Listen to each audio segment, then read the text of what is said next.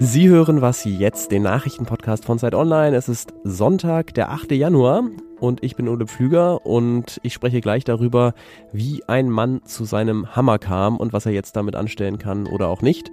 Und außerdem, warum 2023 wirtschaftlich nicht so schlecht werden könnte wie befürchtet. Los geht's mit den Nachrichten.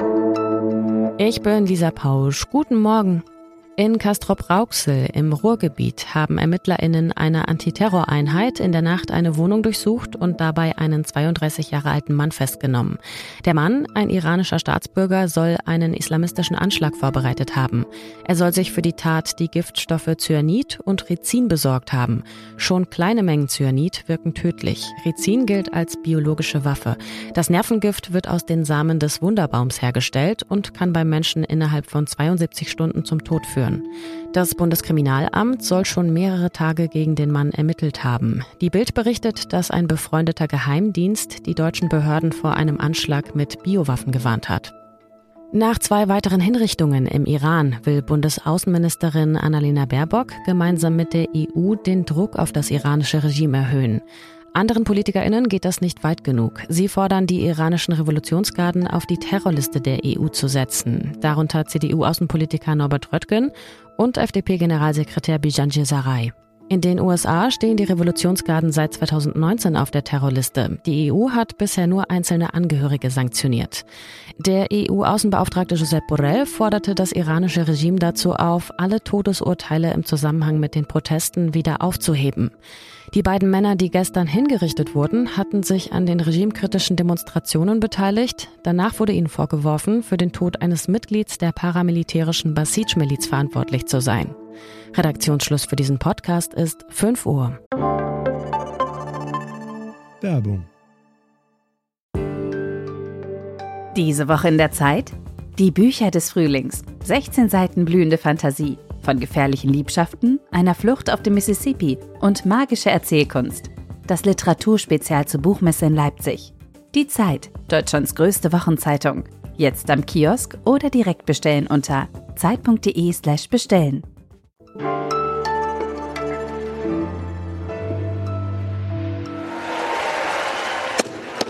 Freitagnacht hat Kevin McCarthy endlich seinen ersehnten Holzhammer bekommen. Man kriegt ihn als Sprecher des US-Repräsentantenhauses und dieses Amt hat der Republikaner McCarthy jetzt dann doch errungen. Allerdings erst nach unglaublichen 15 Wahlgängen, denn so lange hat ihm eine besonders radikale Minderheit in seiner eigenen Partei die Unterstützung verweigert. Darunter waren so Leute wie Lauren Biebert, die gerne ihre Waffe mit ins Parlament bringen würde, oder auch Matt Gates, der sich gerne mal mit Holocaust-Leugnern umgibt.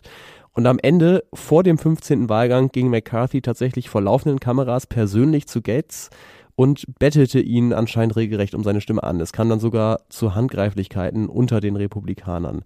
Ziemlich unwürdige Szenen also. Ähm, und was die für die US-Demokratie bedeuten, das bespreche ich jetzt mit unserer Korrespondentin Johanna Roth. Hi.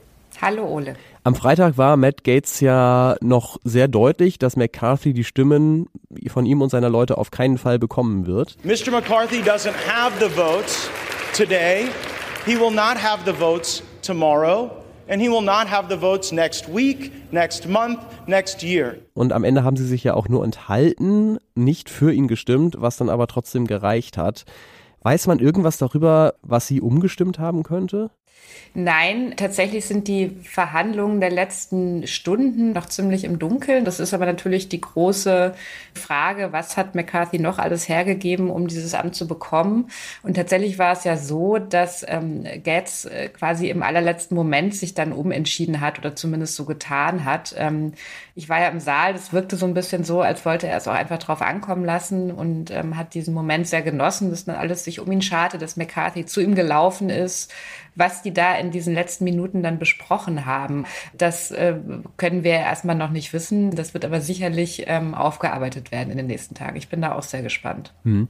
Der Speaker des Hauses gilt ja eigentlich als drittmächtigster Mensch in den USA, aber wie mächtig ist McCarthy denn nach so einer Demütigung eigentlich noch? Überhaupt nicht. Das hat sich ja schon länger abgezeichnet, dass er wirklich alles hergegeben hat an Zugeständnissen, was er so hatte, um diese Macht zu bekommen. Er will ja schon sehr lange diesen Sprecherposten und ähm, hat auch über Jahre hinweg darauf zugearbeitet. Er hat Leute wie die, die dann ihn letztlich erpresst haben, systematisch groß gemacht eigentlich in dieser Fraktion, um dieses Amt irgendwann zu bekommen. Jetzt ist es aber so, dass er de facto ohne Macht in dieses Amt geht. Also er ist ein, ein Sprecher von Gnaden von Rechtsextremen. Die werden ihn das bei jeder Gelegenheit spüren lassen. Eines der Zugeständnisse war ja, dass er diese Schwelle für eine mögliche Absetzung von ihm als Sprecher maximal tief legen würde. Also er hat sich so ein bisschen sein eigenes Damoklesschwert über den Kopf gehängt. Und was bedeutet das politisch, also vor allem für die Handlungsfähigkeit der USA? Also erstmal gibt es ein Repräsentantenhaus, das Parlament hat sich konstituiert, das ist schon mal ein großer Fortschritt, aber die Erpressung und dieses Machtspiel, was wir da gesehen haben, das wird eigentlich weitergehen konstant. Zumal äh, es bereits gedroht wurde von den ganz Rechten in der Fraktion der Republikaner, dass sie zum Beispiel sich weigern werden, die Schuldenobergrenze anzuheben. Das ist ein Szenario, was uns in den kommenden Monaten droht, wenn diese Schuldenobergrenze erreicht wird. In der Vergangenheit war das immer so, dass man sich dann irgendwie darauf einigte, die ein Stück anzuheben. Aber es war da auch schon immer sehr mühsam, ne? Das war auch schon mal sehr mühsam. Das ist immer ein Politikum gewesen. Ähm, jetzt ist es aber wirklich so, das werden eben diese Extremisten in der Fraktion gnadenlos ausreizen unter noch größeren Opfern, als es bisher schon gab, sprich Einschnitte bei Sozialleistungen und so weiter. Insofern wird es noch sehr bitter werden, nicht nur für die Demokraten. Vielen Dank für deine Einschätzung nach Washington, Johanna Roth. Sehr gern.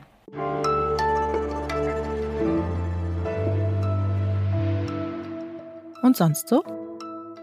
Für dieses Wochenende bekommen Sie mal einen Kinotipp von mir. Und zwar habe ich mir am Freitag, was man von hier aus sehen kann, angeschaut. Das ist die Verfilmung von einem Roman von Mariana Lecki, der den gleichen Titel hat. Und es geht da um Familie, um unausgesprochene Wahrheiten, um tief sitzende Ängste. Und ich mochte den Film sehr gerne, weil er diese Mischung aus Melancholie, Weisheit und Absurdem hinbekommt, die mir auch am Buch schon ziemlich gut gefallen hat. Also folgendermaßen. Immer wenn meine Großmutter von einem Okapi träumt, dann stirbt hier in unserem kleinen Dorf jemand. Ein Optiker liebt meine Großmutter, sagt es ja aber nicht.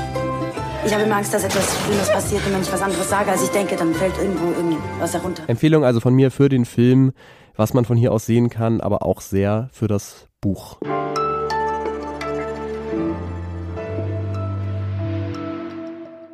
Rezession, Deindustrialisierung, Krise, Krise, Krise. Das waren nur leicht überspitzt die Wirtschaftsprognosen für das Jahr 2023 in Deutschland. Also kurz, ein weiteres sehr schwieriges Jahr. Aber es ist ja noch früh und wir wollen hier niemanden vorverurteilen, nicht mal 2023. Deswegen hat sich mein Kollege Zacharias Zacharakis aus dem Wirtschaftsressort mal hingesetzt und überlegt, was spricht denn dafür, dass 2023 vielleicht besser läuft als erwartet. Moin Zach. Hallo Ole. Die krass gestiegenen Energiepreise, die waren ja letztes Jahr für viele Menschen eins der ganz großen Sorgenthemen. Und jetzt kostet eine Kilowattstunde Gas zwar gerade nicht mehr 30, 40 Cent wie im Sommer, aber ist immer noch deutlich teurer als vor einem Jahr. Wie sind denn da die Aussichten für 2023? Ja, im Moment zeichnet sich ab, dass es besser laufen könnte, also bei den Energiekosten. Was am meisten Hoffnung macht, ist, dass die Großhandelspreise für Erdgas vor allen Dingen sinken. Das bedeutet, dass die Energieversorger ja am Markt Erdgas einkaufen für mehrere Monate im Voraus oder teilweise auch Jahre.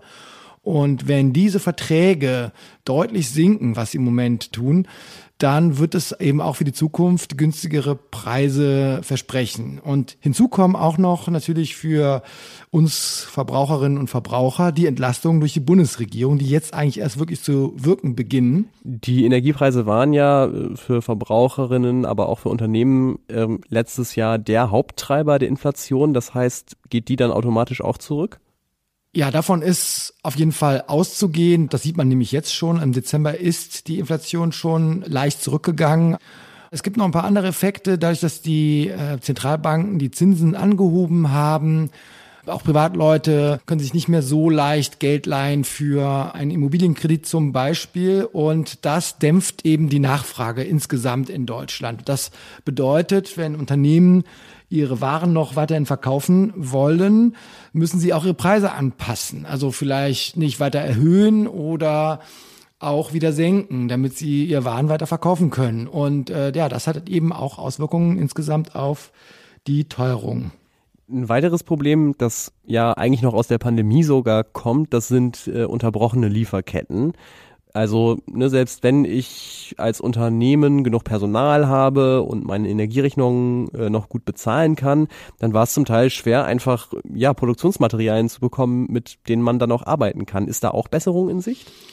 Ja, das Thema hat sich schon im letzten Halbjahr eigentlich deutlich verbessert dass die Unternehmen wieder Vorprodukte, also Rohstoffe oder aber auch verarbeitete Produkte bekommen haben. Das große Thema war ja immer Mikrochips für die Autoindustrie, die gefehlt haben oder auch für Elektronikteile. Und also es gibt Umfragen unter Unternehmen, die besagen, dass sich für sie die Versorgungslage äh, verbessert hat, vor allen Dingen eben in den äh, vergangenen Monaten. Eine Unwägbarkeit gibt es natürlich weiterhin. Das ist China und die Corona-Lage dort. Und da ist eben die Frage, ob das wieder ja, zu Verwerfungen führen wird, weil Leute, weil sehr viele Leute krank werden, nicht arbeiten können, äh, es an den Problemen an den Häfen gibt und wir wieder reinkommen ins alte Spiel. Aber das ist noch nicht ganz klar, ob das wirklich diese Auswirkungen haben wird.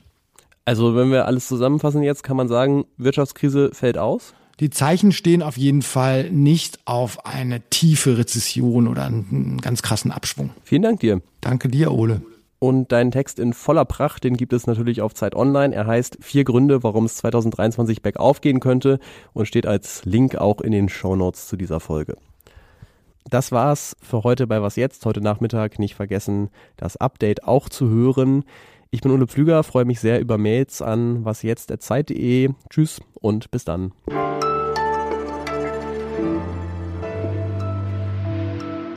Wir haben auf jeden Fall noch Party gemacht und dann stand auch so ein deutlich angetrunkener Abgeordneter vor uns